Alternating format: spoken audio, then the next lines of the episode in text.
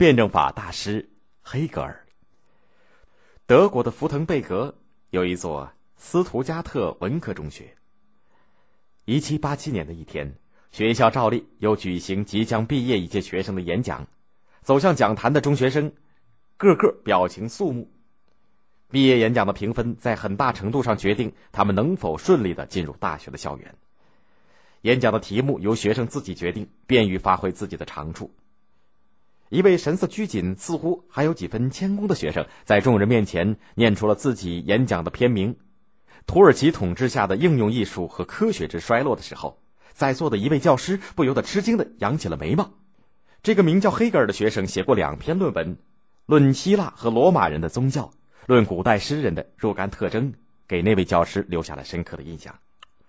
看起来，黑格尔对古典文学和希腊、罗马的文化知识有比较深入的了解，一般学生可是做不到的。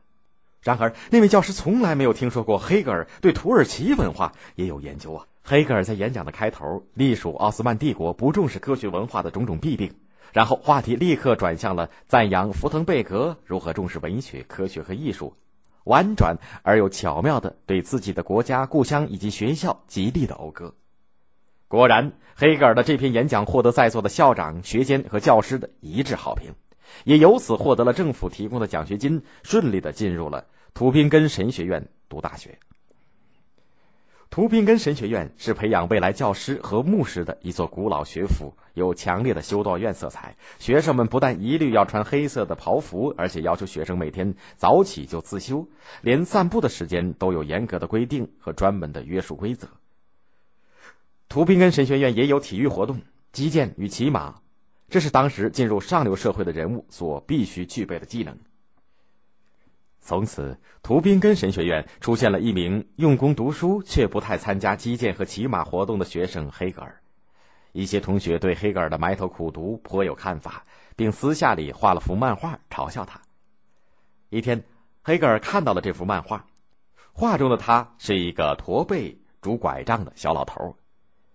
他宽容的笑了笑，没有所计较。他比较成熟。既然能够巧妙的用毕业演讲迎合中学校长、学监们爱受奉承的心态，当然也会老练的处理同学之间的矛盾。在图林根神学院，黑格尔只用两年的时间就完成了哲学硕士论文。一七九三年通过神学博士论文以后，黑格尔放弃了成为一名收入高、生活稳定的牧师的机会，宁可当家庭教师，因为他可以充分利用那些主人家的丰富藏书研究学问。从一八零一年起，黑格尔凭扎实的学问进入耶拿大学当教师。经过多年的努力，黑格尔写成了《精神现象学》。当时，拿破仑的军队在欧洲攻城略地，摧毁各国的封建王朝。法军攻入耶拿的一八零六年十月二十九号这天，对黑格尔来说极其不寻常。这天，他亲眼目睹拿破仑骑马进耶拿巡视的情景。第二天，他写信给朋友说道。看到这个掌管世界、主宰着世界的人骑在马上，令人有一种奇异的感觉。同时，他又担心自己几天前寄出的精神现象学的书稿会不会在这场战火当中损坏。精神现象学是他数年钻研完成的哲学著作，铸就了他唯心主义哲学体系和辩证法的基础。黑格尔专注于学习研究，却不是一个只重于埋头书斋的老学究。他对生活当中的美有着非凡的敏感。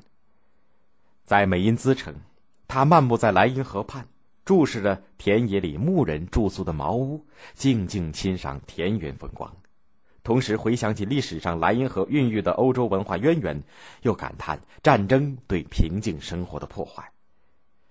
看到两边田园当中村庄的废墟，被战争炮火削去尖顶的教堂钟楼，黑格尔陷入了沉思。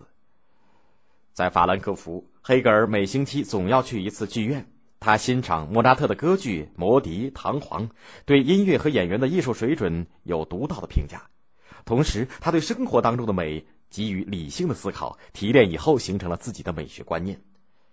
黑格尔的欣赏总是伴随着深沉的思索，似乎成了一种习惯。他在一七九七年给妹妹的女友当中的一封信中，自嘲地说自己一度是个教师，并把这个称号和他随身的行李一块带着到处奔走，正如背着一个不断用拳头捶打他的魔鬼使者一样。黑格尔执着地追求真理，同时又不被生活当中的一些假象所迷惑。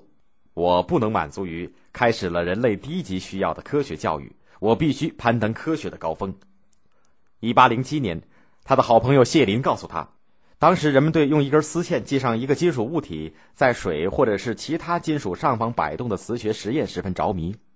黑格尔在回信当中就友善的提出，实验必须摆脱偶然因素或者是人为的干扰，才能够得出科学的结果。黑格尔批判的继承了康德等前辈的哲学家的研究成果，吸收了他们的哲学思想中的辩证法因素，建立起自己的客观唯心主义哲学体系。他认为，世界的一切事物都是从绝对精神当中派生出来的。